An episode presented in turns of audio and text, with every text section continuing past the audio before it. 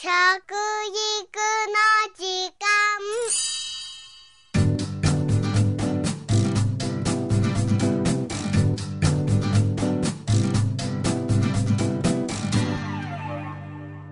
服部幸男です。食育の時間ポッドキャスト。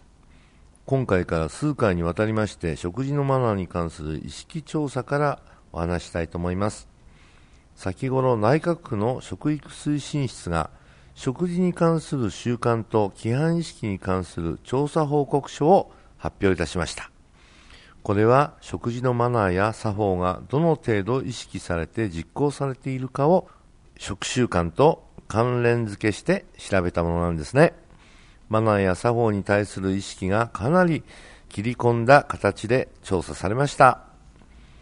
調査の対象となったのは18歳以上の男女1820名でした。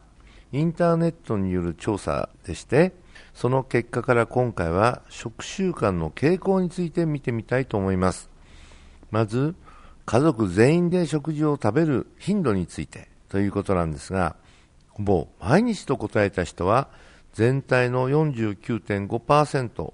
半分ですね。一方、家族全員で夕食を食べることはほとんどないという答えはですね、7.4%でしたね。まあ、ですから、ある意味では毎日半分の人がね、食事をしてるっていうのは嬉しいことですよね。ですけど、本当に毎日してるのかなというふうに思ったりするんですけども、まあ、一応はこの数字をね、ある意味ではあの信頼性のあるものとすればですね、あまり食べないということは7.4というのは低い数字ですね。まあまあ、うん少し安心したかなという気になってます。年齢別で見ると、家族で夕食をあまり食べてないのは10代、20代の若い人たちなんですね。えー、若い人たちが、やっぱりですね、うーん、まあ、塾通いとか、まあ、そういうこともあるでしょうしね、表でね、うん、学校終わった後とか仕事終わった後ね、えー、友人と一緒に食べてしまうなんてことがあって、家にやっぱり帰らないなんてことあるんですよね。えー、まあ、その結果、いろいろな問題は今までも起きてますよね。というのは、やっぱり家族で食べるから、うん、今日のね、具合はどうなのとか、そういうことをね、えー、観察、親もできるし、子供たちも確認できるっていうことでね、やっぱりそういうことがね、実は確認し合うっていうことがね、もうこれ、チェックとして大事なんですね。うん、別にその覗き見るってわけじゃないけども、その子自体、また親御さんも、健やかにね、うん、あのきちっと健康でいられてるんだなっていうのを、えー、大丈夫かなっていう、そういう将来の家族全体のね、幸福だとかそういうものをね、計り知るというのは、食事をしている時にわかるんですよね。ぜひそうなってほしいなと思ってます。この調査では意外にも働き盛りの30代、40代は6割近くの人がほぼ毎日あるいは週に4、5日と答えています。まあ、それでも残り4割の人は家族とほとんど食べていないことになりますけどね。次に小学生の頃、家族全員で夕食を食べていた頻度を見てみましょうね。結果、全体の6割以上がほぼ毎日食べていたと答えていますよ。過去と現在を比べると、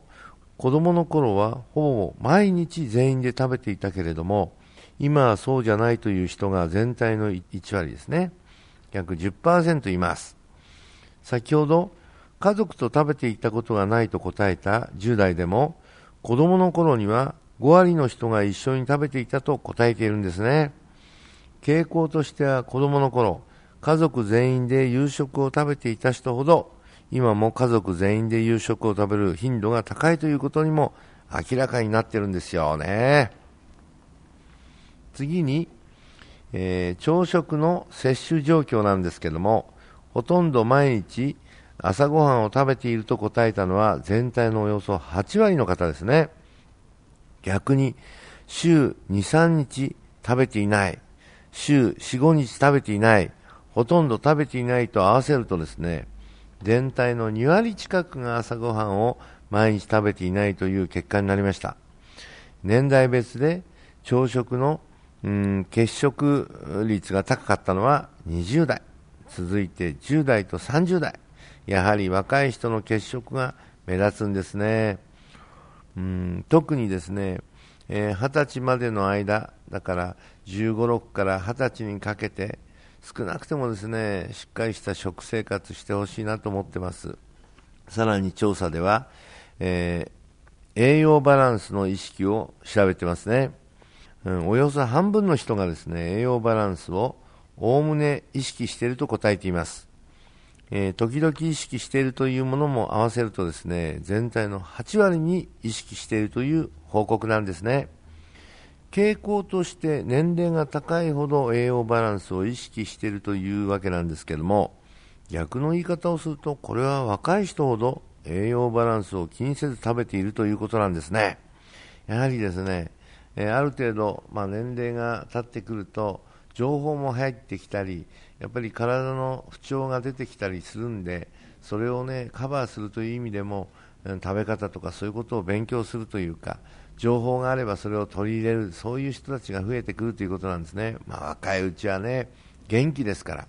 何も分からずに進んでしまうだからこそ親御さんがですねえー、子供の頃にそういう習慣をつけてあげることが大事なんですね。まさに食育というのは、その親が子供に伝える習慣、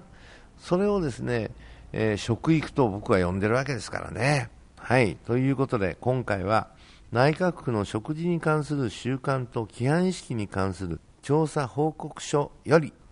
えー、食習慣に関する結果をお話しいたしました。食育の時間、服部幸男でした。